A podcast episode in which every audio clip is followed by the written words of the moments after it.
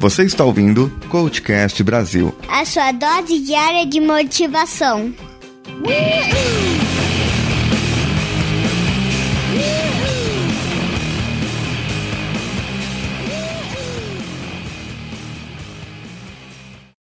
Bom, ontem eu falei um pouco aqui sobre bem-estar, sobre algumas coisas. E aí tem algumas técnicas, algumas dicas para que você gere um melhor controle emocional.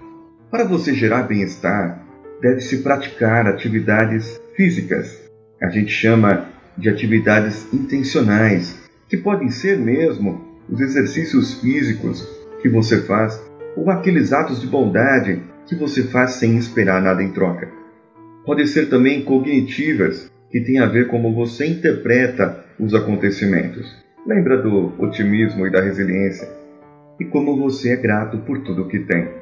Por último, temos as atividades intencionais, que podem ser motivacionais, pois ajuda você a ir ao encontro daqueles objetivos autoconcordantes, ou seja, estão de acordo com o que você quer e ligado aos seus valores pessoais.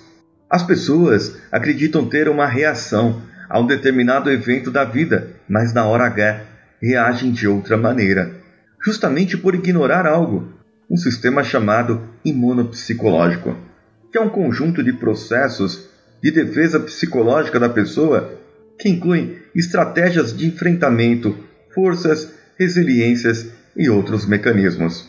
Aí eu tenho uma boa notícia para você. Existe um ramo do coaching, que é onde eu mais atuo, que trabalha justamente essas partes. Utilizando as técnicas corretas, você poderá conhecer seu sistema imunopsicológico e saber como combater o que deve, através de prática e muito esforço. Ou você acha que era hipnotismo? Um, dois, três, está nos dedos e acabou. Agora, eu tenho que estimular emoções que elevam o bem-estar. Já falei em algum episódio sobre a pesquisadora Barbara Fredrickson. Ela destacou em uma das suas pesquisas 10 emoções que potencializam a elevação do bem-estar. Eu separei algumas aqui, ou seja, algumas não, separei as 10, né? E um pouco da explicação de cada uma. Olha só, quando você pratica apreciando as pequenas coisas da vida, você está praticando a alegria. Você está apreciando aquele pequeno momento, certo? Isso se chama alegria. E aí, esse momento que você apreciou, você dá um valor a ele. Você é grato por aquilo ter acontecido. Você se sente parte daquele momento. Então você tem gratidão por aquela coisa boa ter acontecido na sua vida. Agora, você imagina só, na beira da praia, ali, você veio lá no feriadão, desceu para Santos. É, sou paulistano, meu, então é meu exemplo. Você desceu, aguentou sete horas de trânsito para descer que no dia normal seria uma hora.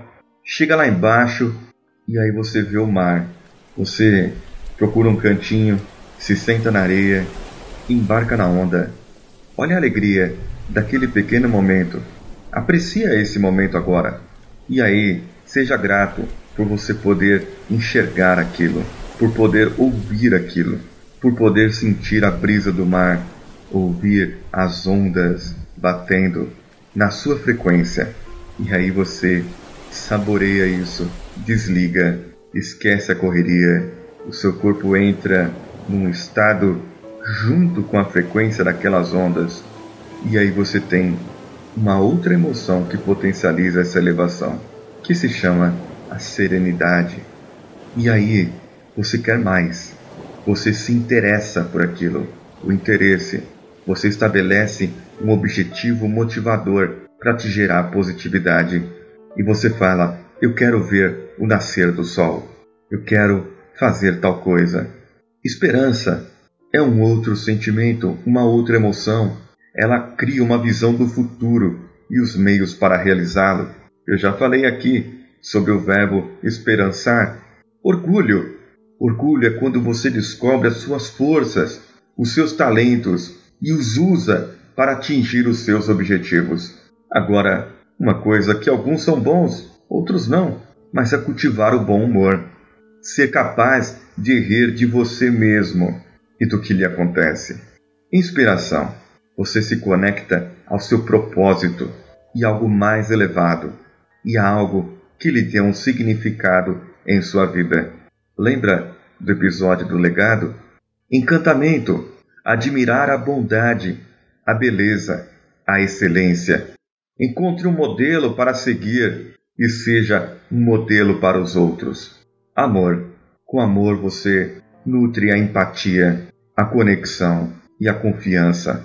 Com amor você tem e você dá apoio às outras pessoas. Cultivando essas dez emoções, você poderá gerar um aumento do seu controle emocional, do seu bem-estar emocional. Agora eu vou fazer umas perguntas a você, para você ver o que você quer, o como você vai poder fazer para chegar melhor dentro do controle emocional. Resumindo, nós vemos que quem é inteligente emocionalmente, ele se conhece e sabe o que está fazendo, certo? E aí eu vou ensinar algo para vocês que você vai poder convocar as emoções suas quando você quiser, quase como um ator. Mas você poderá usar isso utilmente na sua vida. Se pergunte: onde eu quero chegar? Qual a utilidade de alimentar as emoções negativas? Veja, saber onde quer chegar ajuda a identificar as suas emoções e aproximam ou afastam você do seu objetivo. Certo?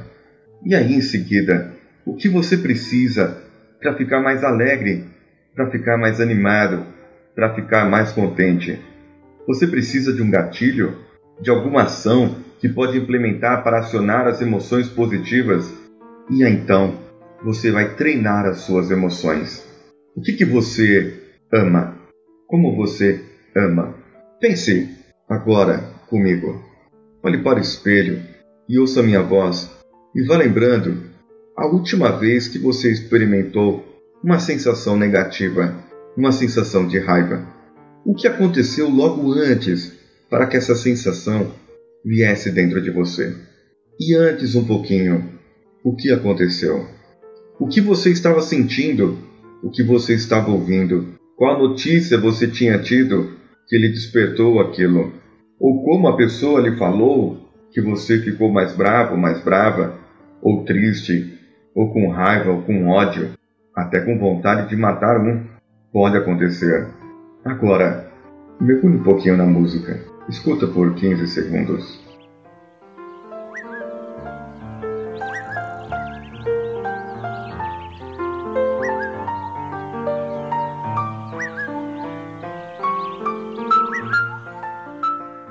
Certo. Está mais calmo? Não. Faz assim. Respira fundo. Onde você está agora? Feche seus olhos imagine-se naquela cena que eu te falei agora há pouco, lá na beira da praia, e a onda vindo, quebrando no mar. E você não vê mais ninguém, não tem ninguém do seu lado, não tem ninguém na sua frente, só está você e o mar à sua frente. Pode ser que alguns pássaros passem por você, mas você sinta a brisa no seu rosto. Isso é uma sensação muito gostosa que você está sentindo.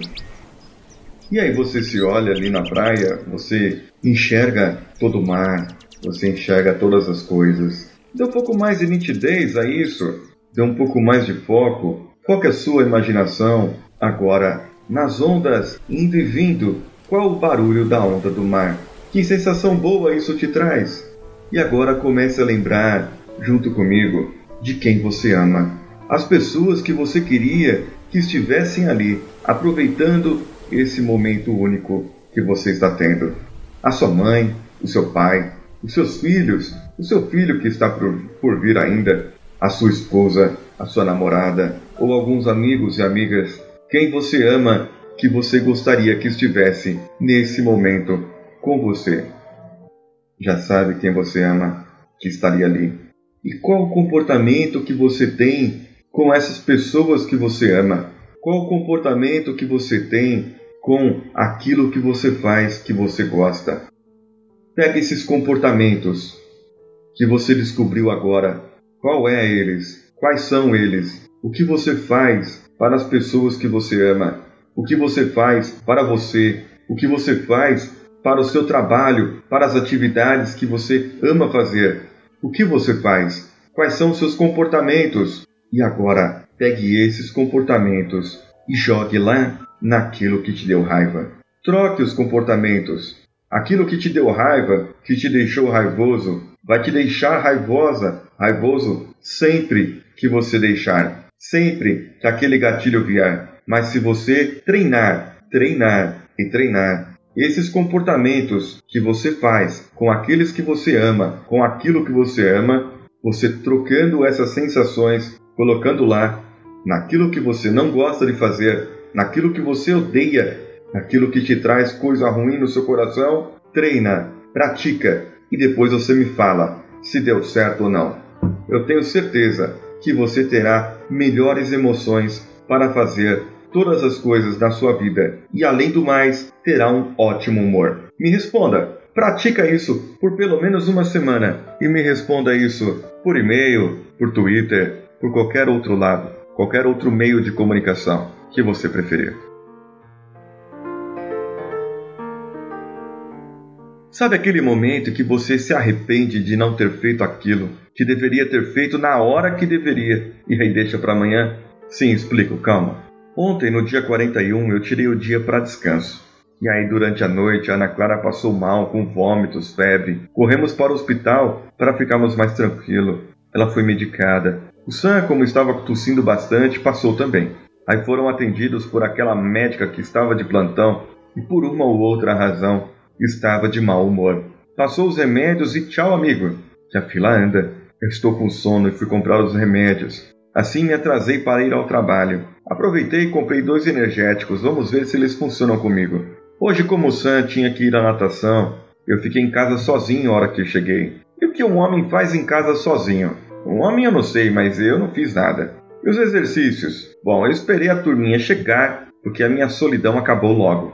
Meu treino foi com a Ana Clara, que já estava boa, e o Sam subindo nas minhas costas. Amanhã será o dia da avaliação física na academia que eu falei. No episódio referente ao diário de sábado, eu divulgarei as minhas medidas, certo? E aí eu trago agora uma participação especial que muitos podem estar sentindo falta, embora ouvem a voz dele todos os dias aí no início dos episódios. Está comigo aqui o Sr. Samuel. É, me diz uma coisa. Você e sua mãe foram no mercado? Fomos. E aí, o que aconteceu no mercado? Eu prendi o dedo lá na caixa. Foi puxar a comida e puxou meus dois dedos. Na esteira? Uhum. E aí, o que aconteceu? Aí todo mundo ficou desesperado. Ah, é? Uhum. Aí a minha mãe tinha que prender os, os dedos dela para soltar os meus. Nossa, e aí? Sua mãe ficou nervosa? Ficou brava? O que ela fez? Não, nada. Nada? Não é. a mulher da frente que ficou nervosa porque eu enfiei o dedo. Ah. Aí ela ia brigar e a minha mãe disse: Não, não brigar não, não brigar não. Ah, que bom, né? E mas aí machucou muito seu dedo? Uhum, até chorei. Ixi. E ele ficou torto? Vai crescer torto? Como que é? Eu não sei como é que ele vai crescer. Eu só sei que os meus dedos continuam reto. Ah, que bom, que bom. Então não estragou tanto, então não, né? Uh -uh. Que bom. Só tá virando essas partes. Essa parte de cima tá virando pra cá. Ah, mas acho que isso aí. Do lado de trás. Isso aí deve ser porque seu dedo é magrinho. não é? tá bom então.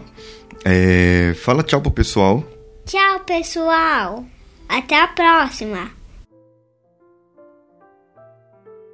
Esse foi o CoachCast, Vida do Coach, dia 42. Com Paulinho Siqueira.